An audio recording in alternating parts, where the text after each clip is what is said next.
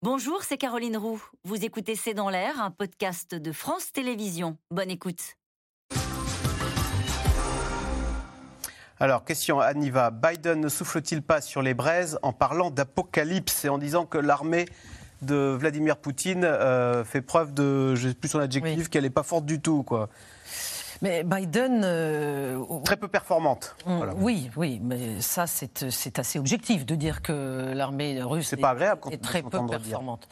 Euh, non, mais je, je, pense que finalement, comme personne n'ose le dire à Vladimir Poutine, euh, évidemment, il faut bien que c'est de l'extérieur que vienne la, la, vérité finalement. Mais Vladimir Poutine le sait au fond de lui-même que son armée n'est pas performante. Bien sûr qu'il le sait. en revanche, lui, il aurait voulu qu'elle soit performante et on l'a trompée. Qui l'a trompé Est-ce que c'est justement ce fameux ministre Sergei Shoigu, dont on parlait tout à l'heure, qui est le ministre de la Défense, et qui est un civil?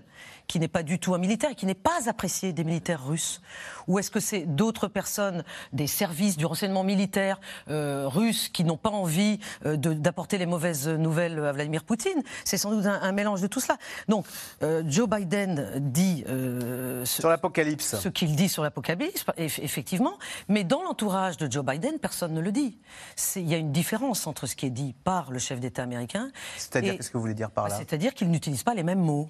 Et que justement, ceux qui sont euh, chargés dans, le renseignement américain et euh, les spécialistes euh, de la dissuasion nucléaire savent parfaitement que pour le moment, rien n'a bougé puisqu'on peut le voir, si j'ai bien compris, euh, on peut essayer de voir avec les satellites, les satellites espions américains, etc., s'il y a des changements dans les sites nucléaires russes pour voir s'ils ont déjà mis en œuvre ce, que Vladimir, ce dont Vladimir Poutine nous menace. Il l'avait dit d'ailleurs très tôt, au début. 27 il, il, avait dit, il, il, avait même été carrément plus loin en disant nous avons pratiquement commencé à bouger, ce qui n'est pas vrai. Mais, mais, mais Joe Biden répond finalement à la rhétorique de Vladimir Poutine. Et ce que vous dites est confirmé dans l'Oriette. On me dit, dépêche AFP, effectivement, il n'y a rien qui prouve que les Russes sont en train de mettre en branle leur arsenal nucléaire. Euh, Eric, dans le Pas-de-Calais, n'est-il pas légitime, Olivier Weber, euh, que le, pour les Ukrainiens de reprendre la Crimée? C'était à eux en 2014. Oui, et puis c'était euh, aussi bien avant les Russes et bien avant Catherine II, c'était aussi Tatar. On oublie que les Tatars sont enrôlés de force, vraiment récupérés dans les rues euh, de Sébastopol et d'ailleurs pour aller euh, donc sur la ligne de front. Oui, bah, de toute façon, les Ukrainiens pensent que c'est, euh, ça, fait, ça fait partie de la Crimée, ça a été donc abandonné et récupéré par, par la Russie. je, pense aussi qu'il y aura un problème de séparation avec les russophones, entre guillemets. Moi, j'ai vu ça à Kharkiv, et, effectivement, donc il y a une population russophone dans ces grandes villes. Alors, la Crimée, c'est différent, mais dans le Donbass et à Kharkiv, où il y a des pro-Poutine et il y a des anti-Poutine. Il y aura des règlements de compte après les guerres. Il y a des règlements de compte. il y en a déjà. Bien sûr, mais ce que disent les, russophones, c'est pas inintéressant. Ils disent en même temps, bah, on nous avait promis finalement l'assistance et, la mère patrie en fait ne doit donc la Russie ne doit pas tirer sur ses enfants ou sur ses frères, etc. Donc il y a quand même une séparation de facto. Les Ukrainiens jouent là-dessus. En même temps, c'est beaucoup plus facile pour eux de récupérer euh, la poche de Kherson et le sud de Kherson avant la Crimée que la Crimée pour des raisons militaires, de ligne rouge, deuxièmement euh, de la part des Américains, comme je le disais tout à l'heure, et puis troisièmement simplement parce qu'il y a cette petite barrière terrestre, l'isthme, qui sera quand même difficile à, franchir. Jean-Dominique Mercier, question d'Olivier Danlaine. Y a-t-il chez Poutine et Zelensky une volonté de cesser le feu, de négociation, de pourparler de paix? Ah ben non. non, clairement non. Voilà, la réponse est simple. Alors pourtant, Poutine, lui, avait appelé à un cessez-le-feu la semaine dernière. Euh, vous savez, à la guerre, tout le monde, quand il y a une guerre, tout le monde est pour la paix, mais à ses propres conditions. Mmh. C'est-à-dire, en gros, tout le monde est pour sa victoire, et une fois qu'on a gagné, c'est la paix. Bon, donc aujourd'hui, personne euh, ni, ni, enfin, ni Zelensky, ni. C'est pour ça qu'il n'a pas eu le prix Nobel de la ni paix. Surtout, attendez. Zelensky. Ni surtout, je crois, le peuple ukrainien.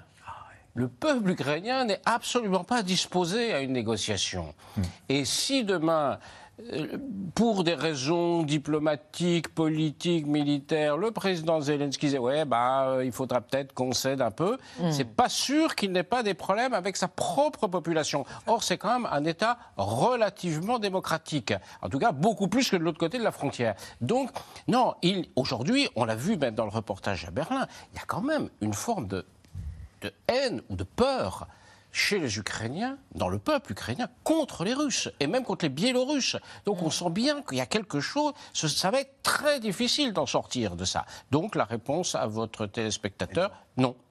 Elsa Vidal, l'économie russe peut-elle tenir encore longtemps? Longtemps, c'est difficile. Euh, longtemps, il faut s'entendre sur ce que ça veut dire. Mais disons, euh, l'hiver et l'effet cumulatif des sanctions se fait déjà sentir et va se renforcer. Se renforcer en termes de coût de la vie, en termes de difficulté à produire aussi des biens intermédiaires, des automobiles, des avions, à faire fonctionner euh, normalement l'économie et notamment à payer les salaires, à payer les salaires, on dit au blanc en Russie, c'est-à-dire en payant les charges, en donnant des droits à la retraite. En fait, les, les entreprises russes peuvent passer dans un régime informel. Donc il y a déjà beaucoup de gens qui passent dans ce régime informel où ils reçoivent leur, leur salaire pour partie, pour partie euh, au noir. Et euh, il y a quand même euh, déjà une inflation qui est de l'ordre de 15 à 20 par rapport à l'année dernière.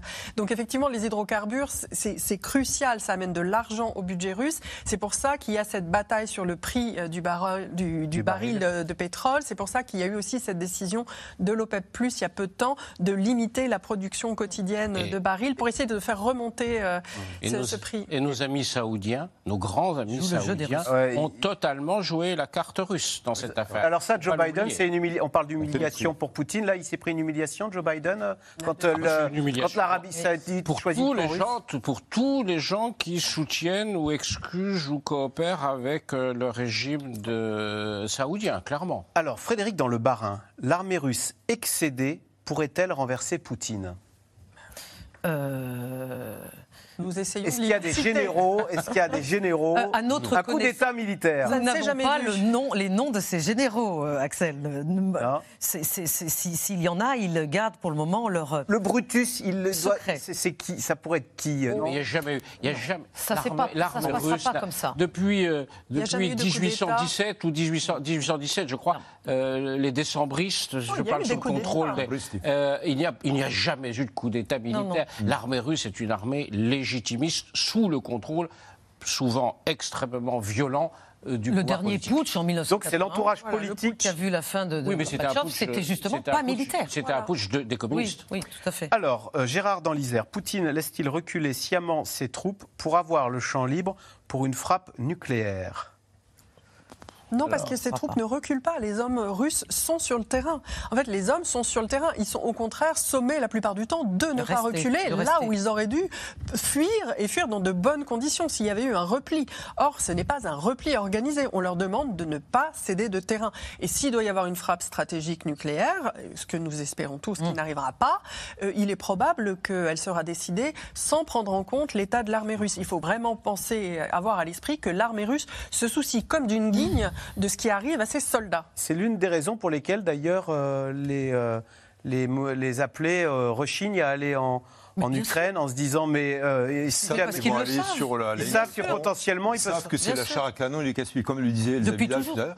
C'est vrai que pour euh, c'était un ordre de Poutine pratiquement que de euh, laisser cantonner les soldats dans la poche de Kherson et dans la donc ils vont être encerclés là les, soldats Kherson. que jusqu'au discours du 21 de, vendredi dernier pardon il est il est la mainmise on va dire sur cette région pour dire on ne recule pas alors que ça a coûté quand même la vie à des centaines de soldats russes et on pense au moins des centaines de soldats prisonniers, peut-être même des milliers. Donc il y a eu cette volonté de la part de Poutine de dire on reste cantonné dans ces deux régions, et en fait euh, c'était un désastre militaire. Euh, l'arrivée de nombreux nouveaux mobilisés russes va-t-elle changer la donne? Donc vous disiez ils vont arriver d'ici trois mois, 200 000. Euh, effectivement. Alors le, les médias russes officiels disent, et je crois que ça a été confirmé par justement Shoigu, le ministre de la Défense, une fois de plus, que voilà, ils en avaient déjà très rapidement donc euh, obtenu 200 000. Mais encore faut-il qu'ils soient, qu'ils reçoivent leurs chaussures, leurs formations, leurs armes. Et on a vu cette vidéo tout à l'heure où on a vu que déjà ils pas le fait qu'ils ne les avaient pas reçus. Eh bien, merci beaucoup d'avoir participé à, cette émission. C'était C'est dans l'air, un podcast de France Télévisions. Alors s'il vous a plu, n'hésitez pas à vous abonner. Vous pouvez également retrouver les replays de C'est dans l'air en vidéo sur France.tv.